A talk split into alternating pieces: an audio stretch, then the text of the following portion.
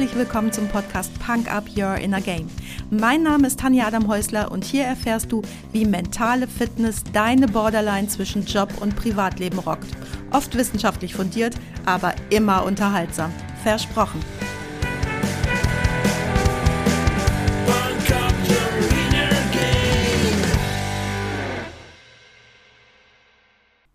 Wie lange es dauert, bis ein Teil der Welt die nützlichen Ideen eines anderen Teils übernimmt, nimmt ein Wunder und ist unerklärlich. Hallo und schön, dass du heute wieder mit dabei bist, mir deine Zeit schenkst und mich mit in dein Ohr nimmst. Was hast du denn heute den Tag über so gemacht? Ich war dieses Wochenende auf dem Sexy Cars Community Treffen, dem weltweit größten Treffen für Elektromobilität in Hannover. Vielleicht warst du ja auch dort. Dann schreib mir das doch kurz. Darüber würde ich mich sehr freuen. In der Eröffnungskeynote auf dem Treffen hat uns der Multiunternehmer Jörg Heinkes bewusst gemacht, was die zwei wirklich wichtigen Themen für uns alle und vor allem auch für alle Unternehmen sind. Und diese Themen sind Digitalisierung und Klimawandel. Ja klar, in dem 30-Minuten-Speech haben wir viele interessante Dinge gehört, aber das waren echt alles alte Hüte. Und das hat Jörg auch selbst gesagt.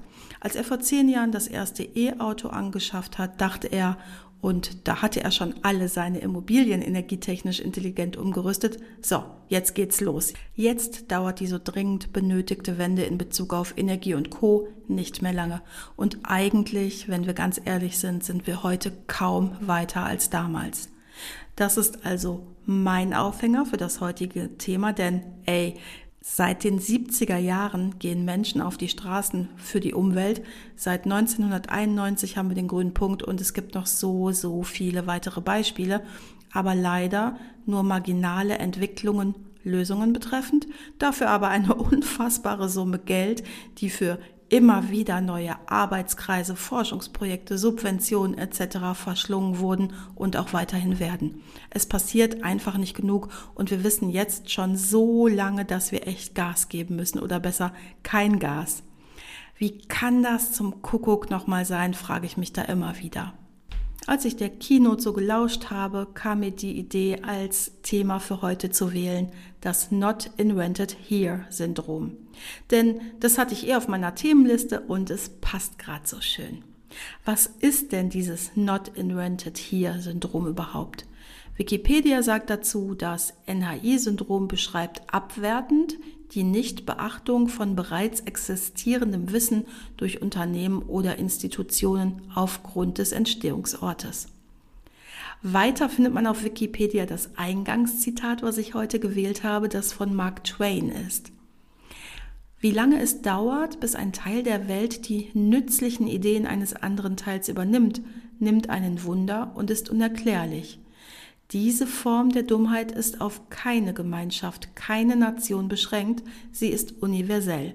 Tatsache ist, dass die Menschen nicht nur sehr lange brauchen, bis sie nützliche Ideen übernehmen, manchmal beharren sie auch hartnäckig darauf, sie ganz zu verschmähen. Das war jetzt das gesamte Zitat und ich finde, es passt super schön, auch wenn ich mich sonst weigere, so viel von Wikipedia zu zitieren. Du könntest also auch sagen, dass das eigene Wissen immer das ist, was dir logisch erscheint und als Folge werden dich Informationen, die dein Wissen untermauern, bestätigen oder auch erweitern, dir sehr sympathisch sein. Und im Gegensatz dazu werden dir Informationen und damit auch Menschen, die widersprüchliche Infos verbreiten, suspekt, unheimlich oder unsympathisch erscheinen. Ein Trainerkollege von mir hat mir mal sein Leid geklagt. Er hielt ein bestimmtes Seminar immer mit einem Kollegen gemeinsam. Sein Kollege riss sein Programm immer nach althergebrachter Art runter und mein Bekannter bemühte sich, die Teilnehmer aufzuschließen für innovative Ideen. Er versuchte sie zu begeistern, den Blick zu weiten und über alte Grenzen hinausdenken zu lassen. Mein Bekannter ist ein super charismatischer Typ, aber rate mal, wer trotzdem die besseren Bewertungen bekam. Ist ja auch logisch. Er hat Neues erzählt und damit den Teilnehmern Angst gemacht. Menschen haben Angst vor Neuem, vor Veränderung. Veränderungen tun weh und das besonders im beruflichen Umfeld. auch den meisten deiner Mitarbeitern. Und wie sieht es mit dir aus? Zu welchem Typ gehörst du, mal ganz ehrlich? Aus meiner über 20-jährigen Berufserfahrung kann ich dir sagen, dass die aller, allermeisten Menschen denken, sie seien aber sowas von open-minded. Und wenn ich dann einen kleinen Test mit ihnen mache, kommt so 99,9 Prozent raus. Daran hatte ich ja noch gar nicht gedacht. Und das ist ja auch ganz normal im Tagesgeschäft und vor allem in allen Bereichen, in denen du dich super gut auskennst. Stell dir mal vor, da kommt jemand zu dir und sagt, echt? Könnte man das nicht auch ganz, ganz anders machen? Ich habe da mal eine verrückte Idee. Und natürlich kann das eine totale Quatschidee sein, aber große Entwicklungsschritte sind in der Regel nicht dadurch gegangen worden, indem man sie immer wieder nur marginal verbessert hat super große Veränderung mag für bestimmte Produkte nicht so wichtig sein oder nicht so wichtig scheinen. Wenn du dir aber mal den Lebenszyklus eines jeden Produkts und einer jeden Dienstleistung anguckst, dann kommt nach der Einführungs-, der Wachstums-, der Reife- und der Sättigungsphase immer, immer, immer die Degenerationsphase. Immer. Bei manchen Produkten sind die einzelnen Phasen so lang, dass du die Degenerationsphase nicht erlebst, aber sie kommt. Immer. Und wie schlau wäre es denn dann, wenn du eben nicht dem Not Invented Here Syndrom erliegst und wirklich open-minded an die Sache rangehen könntest. Wirklich so richtig, mal richtig radikal bist, zumindest in deinen Gedanken. Engagieren einen Superdau oder nutze Kreativitätstechniken, die deine mentale Fitness so richtig herausfordern. Und natürlich gilt das nicht nur für Produkte und Dienstleistungen, sondern ganz besonders auch für deine berufliche und persönliche Positionierung. Und ich weiß, dass das nicht so einfach ist und sich nicht mal eben auf Fingerschnipp verändern lässt, denn dieses Verhaltensmuster ist grundsätzlich in jedem von uns angelegt. Und natürlich ist es sinnvoll, bewährtes und tradiertes Wissen zu erhalten und auch weiterzugeben, aber doch nur, solange sich der Kontext nicht verändert. Und der Kontext ändert sich gerade jetzt so schnell und unvorhersehbar, wenn man sich die letzten zwei, drei Jahre anschaut. Nichts ist mehr sicher. Nicht der Gaspreis, nicht die Versorgung mit Klopapier und nicht mal der schöne Posten als VW-Chef. Für dich kein Problem. Du lässt dir schnell einen zweiten Kaminofen ins Haus klöppeln, den Hintern wäschst du wohl oder übel mit Wasser und was der Gute dies macht, juckt dich nicht. Um das NIH-Syndrom wirklich hinter dir lassen zu können, aber musst du über die Jahre angeeignete Verhaltensmuster und Einstellungen neu etablieren. Hilft sonst alles nix. Oder zumindest nicht mittel- und langfristig. Das kann ungemeine Kosten für dein Unternehmen bedeuten und für dich persönlich kann das bedeuten, ja, dass du deinen Lebenstraum verloren hast und ihn nicht wiederfindest.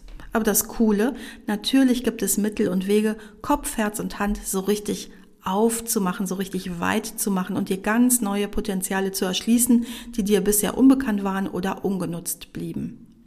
Stell dir doch mal ein Problem oder eine schwierige Situation vor, die dir immer wieder mal begegnet, die du gerne verändern würdest.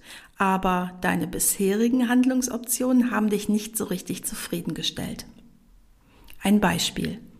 Deine Schwiegermutter kommt gerne zweimal im Jahr zu dir ins Haus und nistet sich dann dort für eine ganze Woche ein. Besuch schön und gut, eine Woche am Stück brauchst du aber wirklich nicht. Ganz egal, wie dein Beispiel aussieht. Selbstverständlich eignet sich auch jedes Jobthema. Schreib das doch mal kurz stichpunktartig auf und bring den Zettel oder das Smartphone oder wo immer du das notiert hast mit zum nächsten Freitagsquickie. Denn da verrate ich dir, wie du mit einer meiner liebsten Übungen zum Thema Punk Up Your Inner Game oder Out of the Box Thinking auf irre viele Handlungsoptionen kommst, die dir so bestimmt noch nicht eingefallen sind. Und das super schnell.